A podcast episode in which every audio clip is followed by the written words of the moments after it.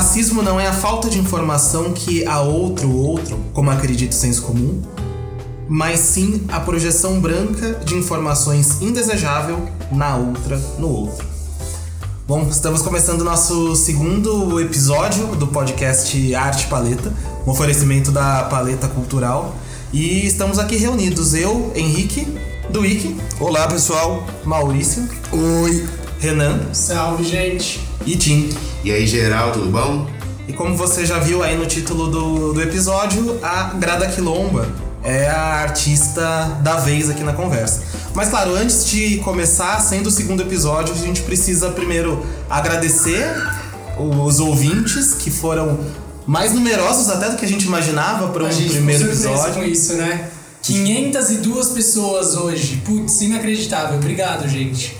Eu tô e... muito satisfeito e acho que todo mundo aqui também tá. Sem dúvida. E é um episódio que a gente poderia até chamar de piloto em certo sentido, porque a gente está em busca de, é, de um formato, por mais que a arte também permita que a gente não tenha um formato assim tão rígido, mas a, a identidade desse podcast vai sendo construída e com certeza muitos comentários que a gente ouviu são importantes e já tem reflexo em como a gente vai conduzir hoje. É, e, e, o legal é isso daí mesmo, né? A gente está toda hora em construção, a gente quer saber o que vocês estão pensando, críticas, qualquer tipo de comentário, sugestões, assim, conversa com a gente para que isso seja um negócio cada vez mais de todo mundo, mais colaborativo mesmo. Estamos aí para isso. Renan, conta pra gente por que Grada Quilomba hoje. Olha, eu acho que tem uma primeira coisa que é o local em que ela tá, em que essa exposição está acontecendo. A Pinacoteca é um dos espaços fundamentais de arte daqui de São Paulo. Acho que isso já é um bom início. Além disso, uma artista viva, com obras de arte contemporânea em forte diálogo com o clássico. Então, acho que isso já nos instiga em um formato muito diferente, um, um gênero né, da, da obra muito diferente do que a gente está acostumado é, a ver quando se visita a Pinacoteca e, além disso, uma perspectiva crítica que eu acho que é especial, é, seguindo um pouco a linha da, das reflexões críticas que a gente já fez com o Sebastião Salgado. Ou seja, temos aqui um momento serviço né, da, da paleta cultural que é indicar a exposição. Né? A gente faz esse podcast sobre a Grada Quilomba e indica, é, recomenda fortemente que, que todos vão à Pinacoteca ver as quatro instalações, Maurício? Quatro instalações. É.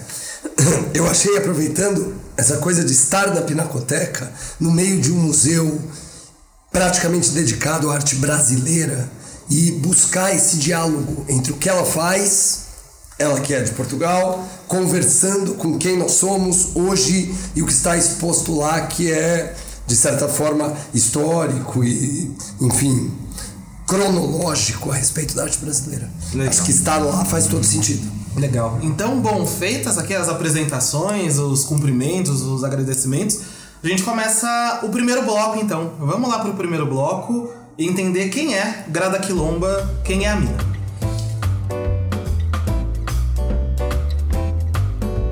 Então, uma coisa que a gente já é, implementou no programa passado e parece que, que foi bacana é, sempre haverá um paleta da vez, quer dizer, um dos membros aqui honorários da paleta cultural fica responsável por centralizar a conversa, mas obviamente todo mundo vai intervindo. E o paleta da vez hoje é o Tim. Então, Tim, eu lanço para você essa primeira pergunta, que é como você define, como você apresenta, o que é fundamental para entender a artista Grada Quilomba e, claro, depois é, observar isso nas obras e na exposição? Das coisas que eu tenho visto da Grada Quilomba, ela tenta buscar assim um conjunto de espaços híbridos entre o ativismo político, a pesquisa acadêmica dela e a arte contemporânea, né? Até para tentar situar mais aí quem estiver ouvindo, a Grada ela nasceu em Lisboa, lá em 68. A partir do século 21, ela começa a fazer mais pesquisas acadêmicas a partir da formação dela, que é em psicologia, né? Uh, ela atuou em diversas universidades aí em Berlim, que foi um dos principais centros de formação, doutoramento dela em Berlim, mas ela também foi professora em Londres, Viena, em Accra, lá em Gana, né? E o, os eixos principais aí da pesquisa dela que ela transporta para os estudos de arte, para as experiências artísticas dela, são os estudos pós-coloniais, uh, estudos decoloniais também, as questões de gênero e o racismo. Uma das principais preocupações da Grada é tentar buscar nessas, nesse espaço híbrido entre ativismo e arte contemporânea uh, como pensar o que seria a descolonização do discurso. E por que que isso importa, né? Na hora que ela está pensando nessa descolonização do discurso, ela está, afinal de contas, fazendo um conjunto de propostas, um conjunto de sugestões sobre esses diálogos aí entre arte e a, e a vida e a sociedade, né? Uh, na minha leitura, ela está tentando buscar isso sempre colocando o seguinte: uh, ela faz uma pesquisa acadêmica sobre esses termos de pós-colonidade, sobre esses termos de racismo, questão de gênero, ela faz um debate sobre isso. Só que ela busca, por meio de linguagens da arte contemporânea, apresentar os resultados daquilo que ela está estudando. Assim. E uma coisa que, que acho é, nessa junção de um pouco biografia e um pouco já de onde se constrói esse pensamento é considerar a Grada Quilomba como uma mulher negra portuguesa, não é? Nascida em Portugal em 68, que enfim, é, aqui alguns historiadores presentes, é difícil falar o ano 68 e passar batido por isso, né? É, essa, essa, esse lado, Tim, de ser uma, uma mulher negra, não sei se você diria uma mulher negra ativista em algum sentido, né? Como que é importante para entender essa figura? Ó, oh, um, eu vou tentar pensar isso daí a partir da, das referências que ela usa, né?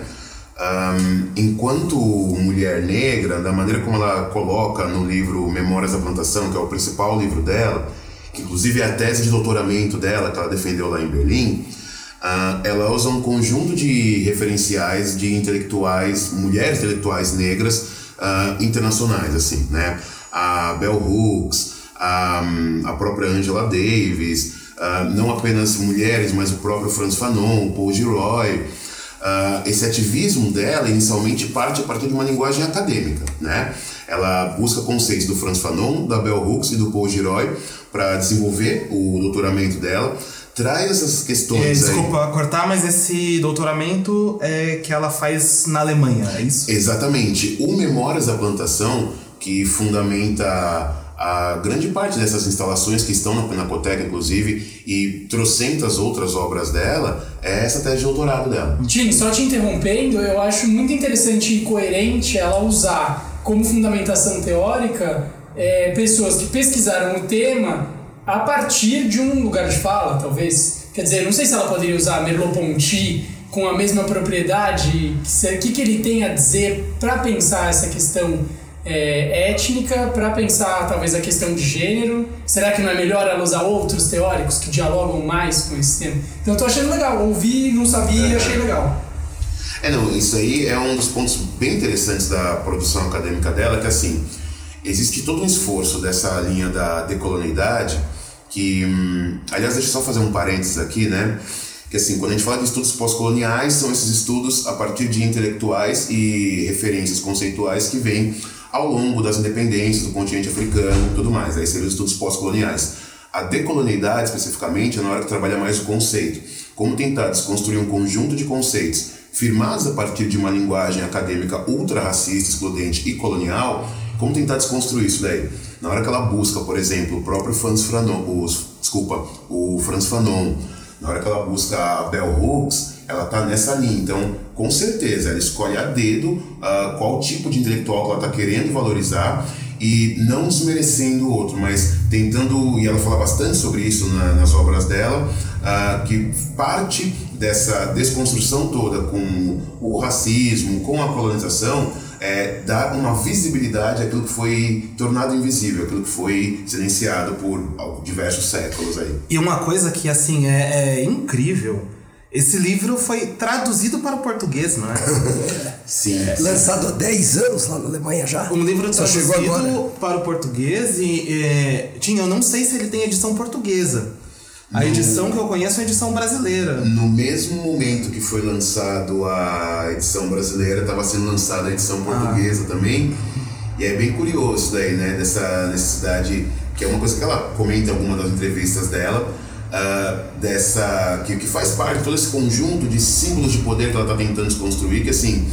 Dessa necessidade de primeiro ser reconhecida em um determinado país, algum centro econômico, intelectual. Ela vai para Alemanha, né? Exato, para posteriormente ser melhor reconhecida um, nas outras águas do Oceano Atlântico, né? Ou mesmo em Portugal mesmo. E ela arrasou nas vendas, né? Na Flip. É, é, até é legal a gente falar sobre isso, que essa própria exposição dela na Pinacoteca, ela, ela acontece no mesmo momento em que uh, vinha acontecendo a Flip, o Festival Literário Internacional de Paraty, da qual ela foi a autora mais vendida, assim, sabe? Nesse ano agora, 2019, quem a, a maior busca por livros foi sobre o livro da Quilombo, o Memórias da Plantação. Só fazer um merchan aqui que o Memórias da Plantação é da editora Colobó, lá do Rio de Janeiro também, e dá para encontrar facilmente aí. Eu, eu puxei essa coisa da tradução, tem um, um grande amigo que é nosso ouvinte, inclusive, o Vitor, que foi morar em Portugal há pouco tempo, mas ele e a companheira dele, quando estavam aqui no Brasil ainda, já gostavam muito do trabalho da, da Grada. E no, o verbete do, do Wikipedia sobre ela é, era só tinha verbete em inglês. Eles passaram a encontrar coisas em português sobre ela depois da repercussão aqui no Brasil. E aí eu acho que é uma coisa que, quando a gente falou sobre Saramago. Saramago? Por que, que a gente chama do Não fui eu, não fui eu. Por que a gente chama o Sebastião Salgado de Saramago? Essa é uma questão que podem comentar. Onde as pessoas podem comentar isso, Renan? No Instagram, né? No Instagram, Paleta Cultural SP, arroba Paleta Cultural SP. Entra lá, comentem alguma foto nossa manda uma mensagem, a gente vai responder para você com muito carinho. Então, por favor, nos ajudem a entender por que Henrique e Buick chamam Sebastião Salgado de Saramago e percebem na metade da fala. Mas, é, Tim, voltando então aqui ao ponto, né? Quando a gente falou do Sebastião Salgado, a gente entrou nessa questão. O porquê de uma exposição sobre ele nesse contexto foi um comentário que, que o Maurício lançou, na verdade, como uma pergunta, né? O quanto o momento que o político e, e o momento que a sociedade brasileira se encontra né, favorece uma exposição como aquela? É, eu, eu aqui interrompo, brasileira não, mundial. Né? A gente dizia agora como ela faz sucesso muito mais longe né, do que São Paulo ou Lisboa, antes de vir para cá. A gente está falando aqui de um momento onde é, Jamila Ribeiro, onde é, Grada Quilomba, onde é, a pequena sereia interpretada por uma atriz negra são discussões globais. Né? Eu acho que a Grada Quilomba surfa o que há de mais contemporâneo no debate atual, sem sombras de dúvidas, mundialmente falando. E como você colocaria descolonização? Aí eu estou me dirigindo ao Tim, mas na verdade a, a, todos aqui. Descolonização nesse momento nosso. É um momento em que. Aí acho que dá para apontar um, um exemplo é, houve um sequestro do ônibus recentemente no Rio de Janeiro e uma comemoração explícita do, do governador tratando é, alvejar é, não só ali o, o, o, indivíduo naquela situação limite, mas assim, né, uma política de segurança pública que é dar tiro do alto na favela. Uhum. Será que Grada Quilomba ser, ter essa repercussão que o Renan relembrou aqui na Flip, quer dizer, que dialoga é óbvio, né, Duíque, mas como dialoga nesse momento? Eu acho que a questão é a seguinte: é impossível discutir, e a Grada Quilomba, na minha opinião, vai nessa direção. É, qual é a situação do negro do pós-diáspora africana, sem pensar o que é a questão da violência pública, o que é a questão da, da, da barbárie de, de, de terceiro mundo que vivemos hoje, que é a política de extermínio do público da periferia. Eu não sei se o trabalho dela exposto na Pinacoteca, Henrique, vai nessa direção. Eu acho que a associação é óbvia, é possível, mas eu acho que o que ela tem para apresentar ali na Pinacoteca, é, a meu ver, pelo menos, né, vai em outra direção. Vai em direção à, à questão da, da, da, desconstrução de um discurso hegemônico branco, vai aí é, é, tentar desconstruir a ideia de colonização como uma superioridade dos padrões morais, estéticos, de comportamento do homem branco eu acho que aqui é, acho que é possível fazer a associação, mas ela é, é distante, ela é indireta.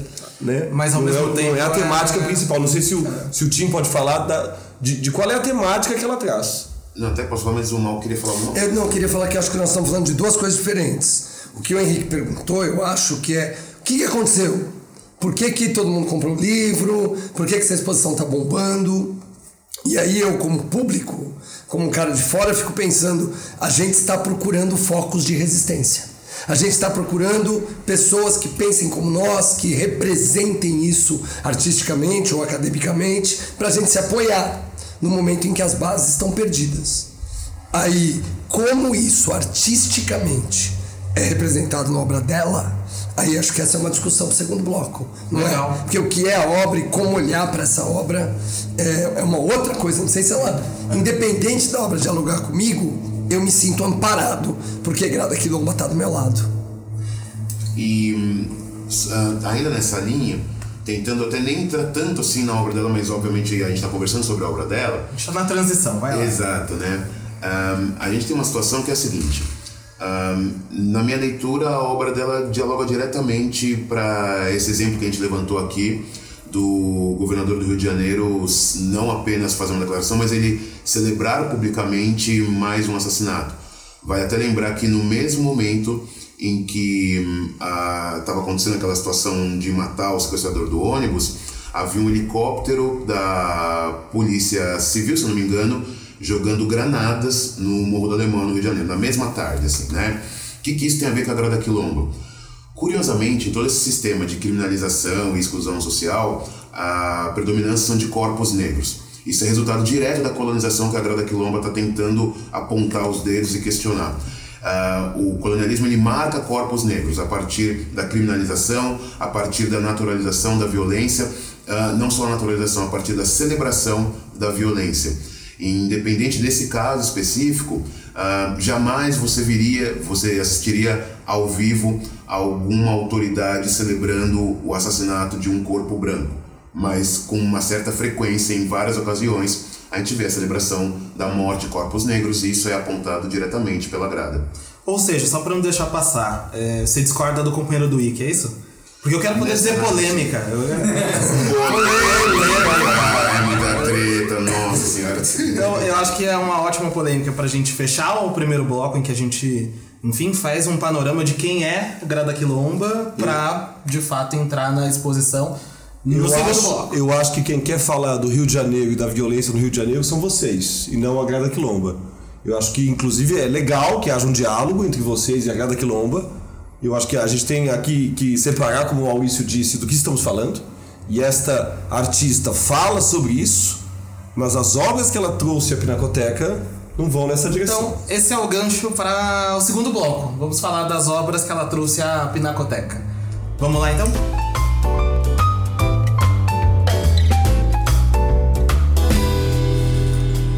Bom, esse segundo bloco tem uma influência muito grande do retorno que a gente recebeu da, do primeiro episódio, porque muita gente foi à, à exposição de Sebastião Salgado e, e se orientou pelo podcast, pela conversa.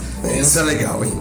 É, eu, eu escutei assim de gente que conhece o Sebastião Salgado e não tinha o Sebastião como um fotógrafo favorito e ficou com vontade de exposição, então isso é muito bacana. E um parênteses, Henrique, é que isso daí faz muito bem. Eu acho que a gente está aqui fazendo esse podcast para estimular a visitação, para ter mais público nessas exposições. Precisa de gente, precisa de bilheteria, precisa de presença, precisa mostrar que a galera que gosta e se importa com a cultura tá frequentando, tá ativa. Porque museu vazio fecha. Eu encontrei uma molecada que falou que sexta-feira estão fazendo um rolê museu. E me pediram spoiler dos próximos podcasts.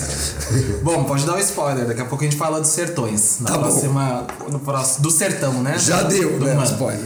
Mas enfim. Mas Renan, já que a gente entrou na, na exposição, pra dar o contexto aqui pro nosso paleta da vez, o Tim, é, conta um pouco como. Porque não é uma sala, né? As pessoas que forem à Pinacoteca não vão encontrar uma sala com as obras da Gra- Grada Quilomba. Acho que esse é Exatamente. um ponto importante. Elas vão encontrar a obra, as obras, as quatro salas em que há instalações da Grada Quilomba ao longo do percurso que o próprio museu propõe. Então, passando pelas obras do próprio acervo.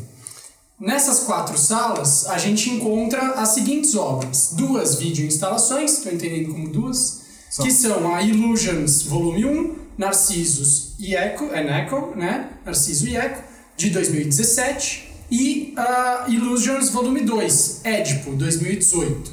Então essas são as duas videoinstalações, a gente vai entrar em detalhes né, é, sobre elas daqui a pouco. Outra é em que há uma projeção de um um- uma legenda de dicionário, uma descrição de palavras que ela julga relevante, chama The Dictionary, né? O dicionário. Então, ela. Aí a gente também entra na obra. E por fim, a gente vai encontrar a Table of Goods, a mesa dos bens, né? Desses, quais são esses bens é, que estão ali em exibição e o que eles nos dizem sobre a obra do artista. E isso, na minha opinião, é um dos lances mais legais da Pinacoteca e não se inaugura com a Grada Quilomba, que é a inserção de obras contemporâneas Sim. em meio ao acervo principal. Para quem não conhece a Pinacoteca, ela tem um acervo de arte brasileira que vai do período colonial até o século XX e é um acervo cronológico, organizado de forma às vezes um tanto quanto conservadora a princípio, mas só a princípio. Por quê? Porque há tempos a Pinacoteca busca esse diálogo, colocar artistas contemporâneos nas mesmas salas, ou no caso da Grada Quilomba, intercalando as salas em diálogo com a exposição principal.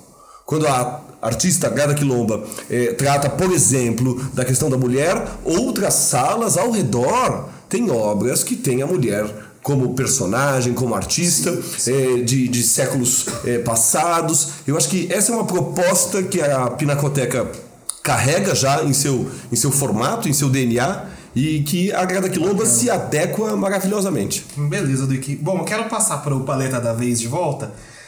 É, tinha, o, o Renan falou de, de Narciso, de Édipo. São histórias que a gente conhece, né? Como que isso aparece na.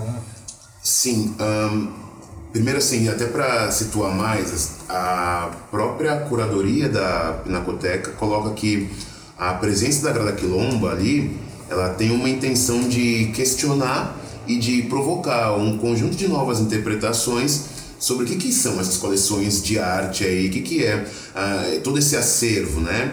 A- Você diria que é um jogo de colonização, descolonização, em algum sentido? Sim, até porque na hora em que a gente vê lá na Pinacoteca as salas em que a Grada Quilomba ah, estão instaladas, as obras dela estão instaladas lá, ah, ela está exatamente nessas extremidades, assim, ou seja, ela faz uma espécie de cerco ah, em cima de toda aquela narrativa de arte que é totalmente moldada a partir de uma linguagem colonizada. É totalmente moldada a partir de uma linguagem, ah, de um olhar branco e quando aparece algum corpo não branco é pelo olhar branco também. E aí, ah, bem contornando isso, cercando isso daí, vem os questionamentos da Grada Quilomba. Isso eu achei até interessante. Eu não, não fui atrás de ver por que, que a opção foi essa, mas na minha opinião o resultado foi legal até. Mas acho que tem uma discussão aí que não é nova, que é quantas mulheres estão aqui como artistas, quantos negros, esse olhar é de quem? Estamos falando do interior do Brasil. Quem está no interior do Brasil, afinal, é só o caipira? Onde está o negro representado? E aí, no sentido que me parece muito interessante, é que ela se insere. Oi, cheguei. Sou mulher, sou negra, sou um ser humano mundial, eclético, que me expresso por meio das linguagens que domino, seja vídeo, seja a palavra, seja a escrita acadêmica, seja a escrita literária, a contação de história. E eu estou aqui, ocupando esse lugar, por mais que esse museu tenha uma organização careta, ou tradicional, ou branca, eu vou encontrar meu espaço E aqui chega dentro. sem pedir licença, né? É, eu posso não dominar as técnicas artísticas convencionais, mas é essa arte que eu quero fazer e tá aqui, né? Domino as minhas técnicas. né? Faço do meu jeito. Exato, e assim, concordo. Mas, desculpa, Fala, fala, fala, fala, fala. mas com um olhar. Porque é uma coisa que a gente estava conversando aqui nas prévias, né? Antes de começar a gravar. Só faz sentido pensar em descolonização assumindo que houve um processo anterior que é colonização, né? E aí, Édipo e, e- e Narciso estarem lá é algo muito bacana, né? Eu acho que aí a gente tem um ponto muito bacana que é estamos falando de uma artista que ao construir a sua obra não nega que bebe em referências clássicas e ocidentais. O Renan quando anuncia as videoinstalações, né, ele já pelo nome das videoinstalações a gente percebe que estamos falando do quê? De mitologia grega, de uma tradição clássica consagrada que ela vai de certo modo é, é, reapresentar que ela vai de certo modo é, é, utilizar. Eu conversava aqui com o Tim e faço a pergunta no ar agora. Eu posso dizer que é ela uma artista clássica? Eu posso dizer que é ela uma artista pós-clássica, neoclássica, anticlássica. O que, que é aquilo que está acontecendo? Qual é o prefixo Né? O que é aquilo? Estamos ali falando sobre a tradição clássica greco-romana de teatro, de mitologia, de, de, de, de arte ocidental, antes de mais nada, né? Mas sempre dentro de uma perspectiva desconstrutora, crítica. Bom, eu, eu, eu deixo uma pergunta. Tá, eu já já vou até falar mais sobre essa pergunta, mas assim, é, esse lance dessa recriação dessa mitologia grega, né? Ahn, eu interpreto isso como uma estratégia que ela usa que está totalmente vinculada com essa proposta dela de tentar buscar esse espaço híbrido entre militância, pesquisa acadêmica e expressão artística, né?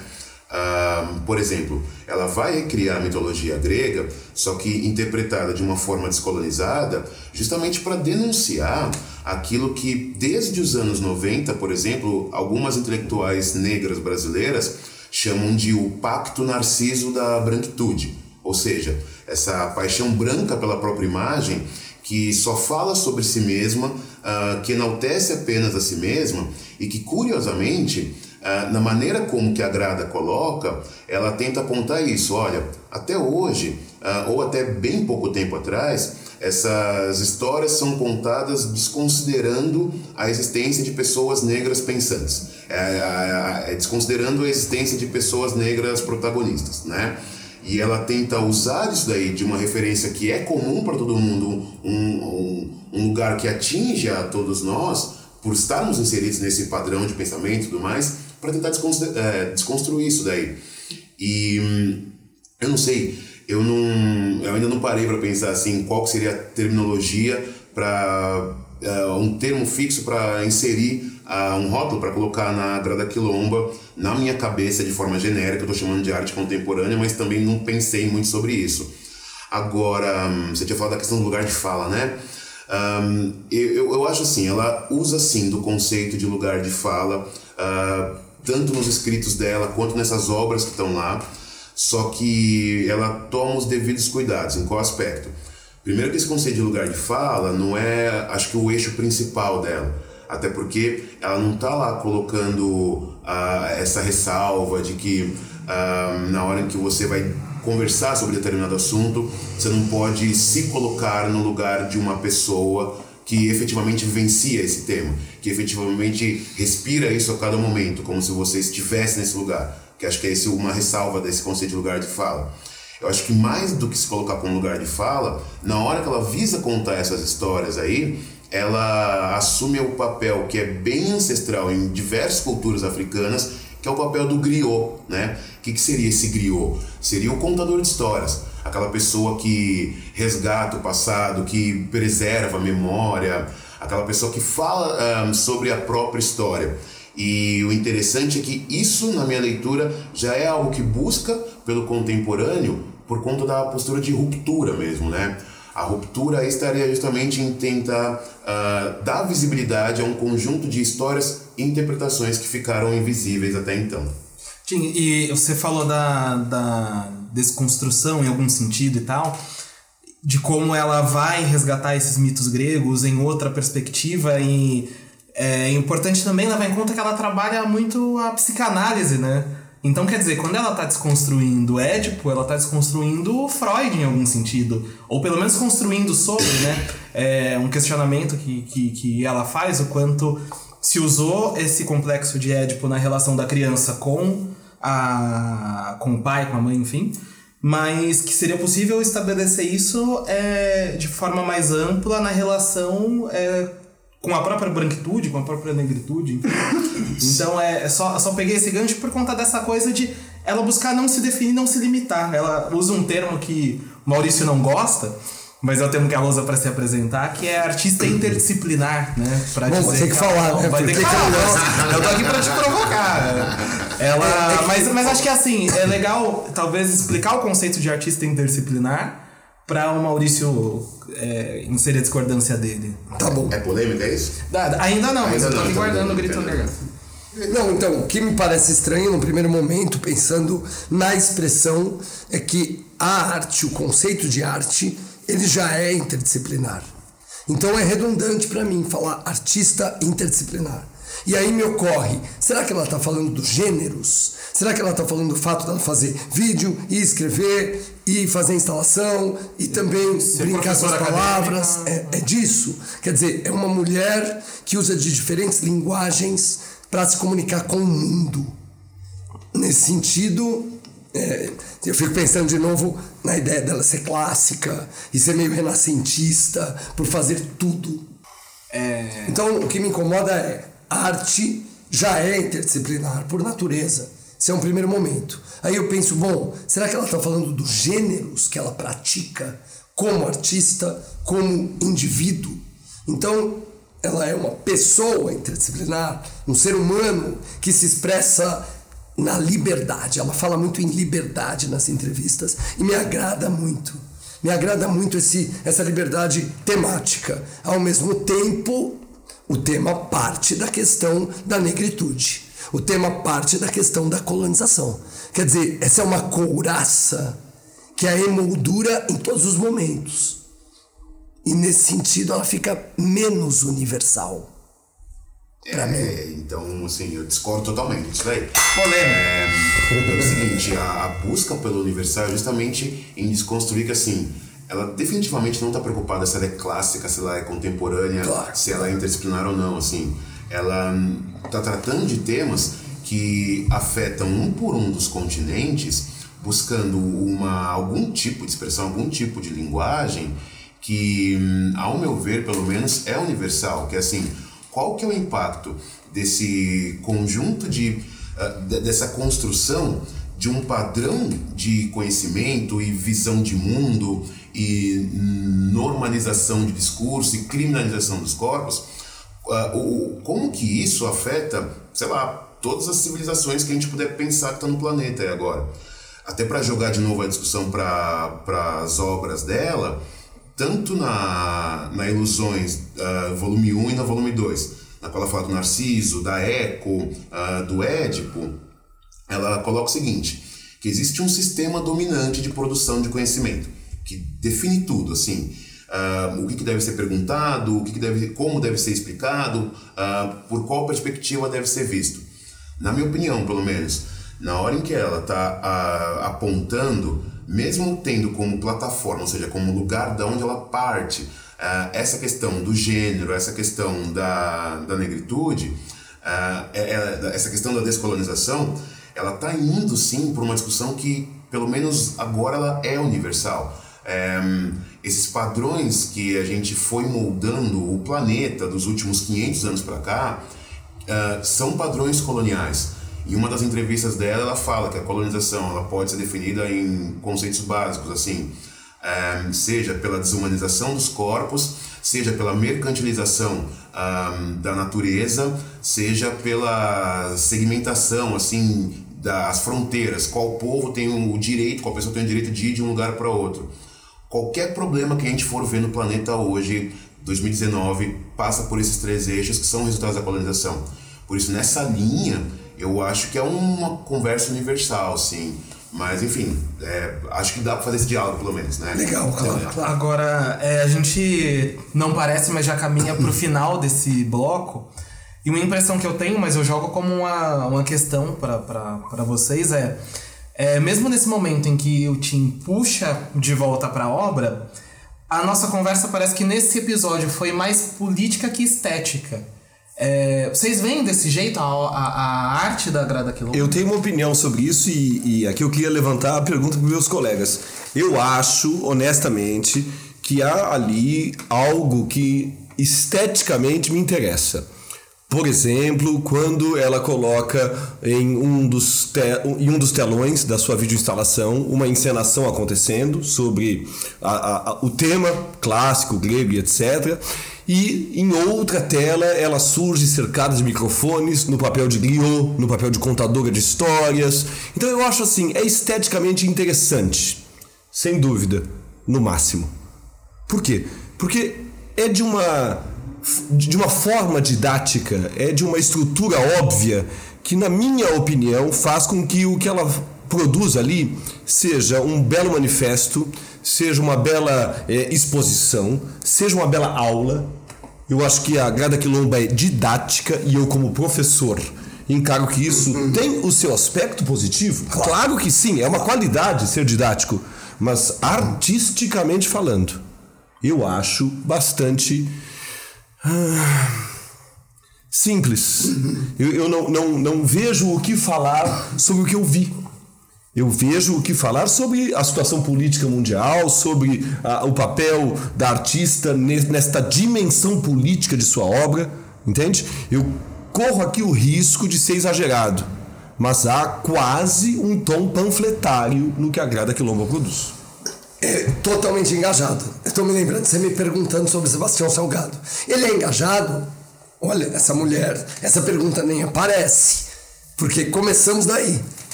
Eu- e eu quero destacar uma coisa que eu adorei em termos estéticos, que é e políticos também, porque eu tô entendendo que tá tudo junto. É a, ela, a brincadeira, brincadeira dela com o White Cube, né? Com essa ideia de cubo Sim. branco dos museus. Quando eu entrei e fui assistir o Narciso e Eco, eu não entendi direito porque que ela tava usando aquele fundo branco com os atores ali em cena. E foi tão legal no momento que ela começou a questionar, a problematizar até o fundo branco, sabe? Porque eu acho que é algo que a gente já entende como não existente, como nem, nem presente ali. E ela fala: olha, tá presente sim, só você que não tá percebendo que é isso. Mas é um discurso. Perfeito. Eu acho que a única obra dela que eh, nos apresenta ali um desafio de interpretação e, e- e etc. é a última das quatro, onde ela tem uma escultura de alguma forma ali produzida. Sim. As outras, as videoinstalações, elas são quase que eh, pequenos documentários, quase que pequenas aulas, quase que pequenas exposições de um ponto, né, de um argumento político. É, é- é- ao meu ver, por isso nós fomos nessa direção. Foi inevitável. Inevitável. E esse segundo bloco é o bloco em que a gente, quando fala aqui nas prévias, a gente entende como um bloco de treinar o olhar para observar, né? Eu acho que talvez esse seja um grande desafio. Seria muito legal ouvir comentários de, de pessoas que foram à exposição, depois dizendo pra gente, não, tem uma questão estética lá maravilhosa que vocês não pegaram, enfim, porque é isso, né? Dá a gente tá... falar no bloco ainda? É, Tinho, o bloco é seu, você é o da vez, você encerra o bloco. Assim eu me sinto. ah, deixa eu falar. Que vai. É o seguinte, eu vou puxar o gancho do que a galera está comentando aqui para colocar o seguinte. Ahn, uma das discussões da, que aparece toda hora na arte contemporânea é justamente assim, a, a partir dessa renovação de meios de expressão artística e hum, dessa renovação de qual que é o papel do, do, do público que vai atrás de arte, já que não é mais um papel ah, passivo, meramente observador, já que tem que ser um papel mais ativo de alguém que busca um tipo de reflexão, eu vou sugerir inclusive uma atenção especial para essa obra, o dicionário, né? Essa obra é um looping a partir de alguns termos, de cinco termos, que é uma obra inédita globalmente, ela fez especialmente para a Pinacoteca, E né? que são os termos pra entender a questão dela, né, E que Tinho? são os termos para entender a questão dela. E olha que interessante. ah, os termos são nessa ordem, né? Negação, culpa, vergonha, reconhecimento e reparação. Ah, de acordo com ela, essa sequência é justamente a formação de um caminho de consciência para repensar esse conjunto de ah, conceitos coloniais que moldam a nossa cabeça a partir do momento que você se percebe no mundo submetido a essas forças aí da branquitude, né? Para ela, não se trata de buscar uma culpa, se trata de formar um caminho de consciência, se trata de criar um novo tipo de configuração do poder, um novo tipo de configuração de conhecimento. Ou seja, ela mesma apresenta isso na obra, né? Que é uma obra sobre desaprender.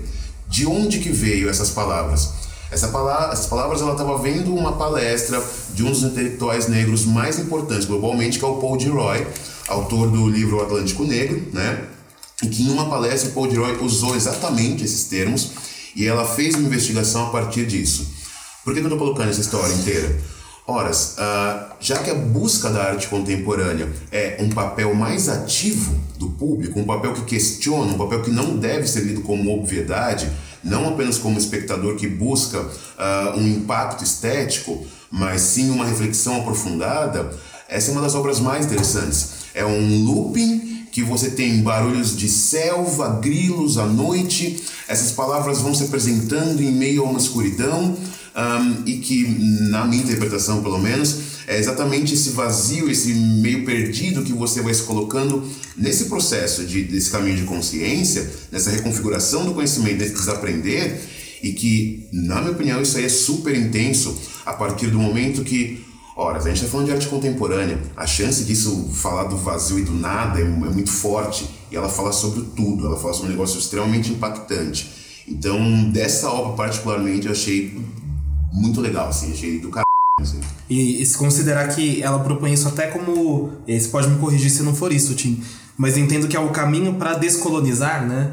É sair da negação, passar por um sentimento de vergonha ou culpa. De culpa, ela coloca, né? Da assim, negação para culpa, da culpa para vergonha, da vergonha para reconhecimento, do reconhecimento para reparação, né? Exatamente. E é um pouco essa busca pela reparação que essa que essa obra e que esse trabalho todo da Grada Quilomba parece buscar, né? Sim, assim, parece promover. Acho que é isso mesmo, sim, sei lá. Então, bom, com isso a gente encerra o nosso segundo bloco. O Maurício em algum momento disse aqui que nesse contexto todo é legal pensar que Grada Quilomba tá com a gente. E acho que fica isso, né? Vamos pro terceiro bloco, pro próximo bloco, já me perdi nos blocos, pro próximo bloco fazer o encerramento.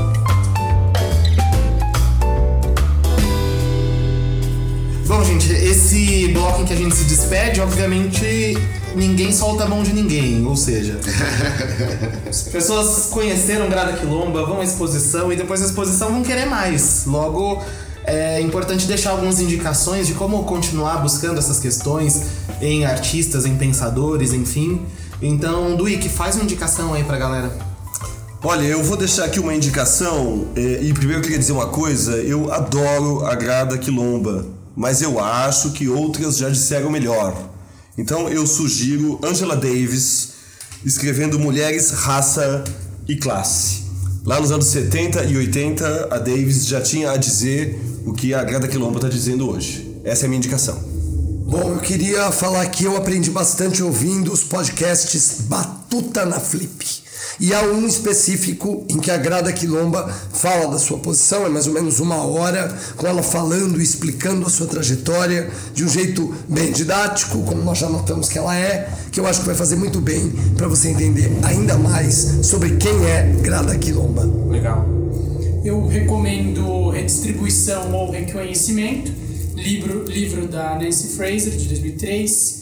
É um livro que eu gosto bastante, acho que trata de, do debate que a Grada Quilomba também faz sobre como equalizar essas duas variáveis da equação, redistribuição e ou reconhecimento. Eu vou fazer três indicações rápidas é, primeiro, aproveitando o gancho do Duik, que a Angela Davis vai estar no Brasil em outubro para o lançamento da autobiografia dela pela editora Boitempo. Acho que vale a pena ir atrás disso daí também. Uh, fazendo o gancho disso daí uh, com as recomendações. O próprio livro da Grada Quilomba, né, o Memórias da Plantação, pela editora Cobogó, que é uma editora do Rio de Janeiro bem legal, e o canal do YouTube da Grada Quilomba também vale muito a pena.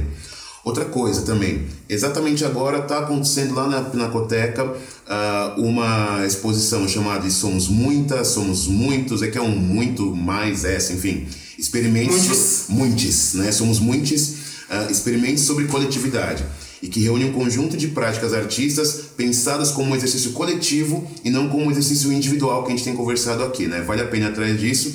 E a recomendação principal que eu queria fazer é uma fotógrafa de Los Angeles que é a Pat Ward Williams, né? Eu vou até repetir, a Pat Ward Williams, que ela trabalha tanto com fotografia quanto com instalações e é uma das fotógrafas mais premiadas lá dos Estados Unidos, justamente por questionar essas imagens negras sempre em local de submissão, sem protagonismo e violentadas. A obra da Pet uh, dialoga brutalmente assim com a obra da Grada Quilomba. Legal. Eu quero fazer uma indicação leve que se soma a essas todas. Vou indicar um disco, sou do tempo do disco, é. do Jorge Ben, que tem o título Negro é Lindo. Eu acho que escutar esse, esse disco nesse contexto, com essas referências, vai ser muito legal. Renan, faz aí um momento paleta indica, por favor. Então, resumindo, Grada Quilomba na Pinacoteca a exposição se chama Desobediências Poéticas fica até o dia 30 de setembro desse ano. E a Pinacoteca está aberta quase todos os dias, só fecha terça-feira. Então não vai lá na terça, todos os outros você pode ir. Se você conseguir ir no sábado, melhor ainda, porque a entrada é gratuita. Se não, o ingresso é super baratinho, 10 reais, 5 a meia. E a Pinacoteca fica aberta das 10 até as 5 e meia da tarde. Então super dá tempo, é do lado da estação Luz, do metrô, linha amarela e linha azul. Quem for de carro tem estacionamento lá dentro, não tem justificativa para não ir.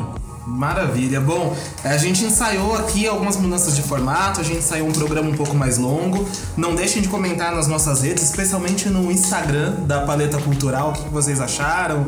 Voltamos a fazer mais longo, fazemos mais curto, enfim. Troca ideia com a gente. Obrigado por ter escutado a gente até aqui. Quer dar um último recado, Dick? Olha, para entrar em contato com a gente, a gente está no paletacultural.com.br. A gente tem a nossa conta no Instagram, a nossa conta no Facebook e se você quiser saber mais sobre a Grada Quilomba e sobre arte contemporânea, em setembro a Paleta Cultural vai estar dando o curso Como Ler Arte Contemporânea no Café Zud. Repito, você encontra informações sobre isso no paletacultural.com.br. Você entra em contato com a gente via Instagram e Facebook. E é isso aí. Posso só dar um spoiler? O mais legal é que dia 14 de setembro o time vai guiar a gente nas obras da Grada Quilomba lá na Pinacoteca. Então, Oh, segundinho, yeah. vem com a gente 14 de setembro. Se inscreve lá pelo site paletacultural.com.br. É isso aí. Valeu, gente. Até o próximo podcast. Beijo! Falou, falou, falou.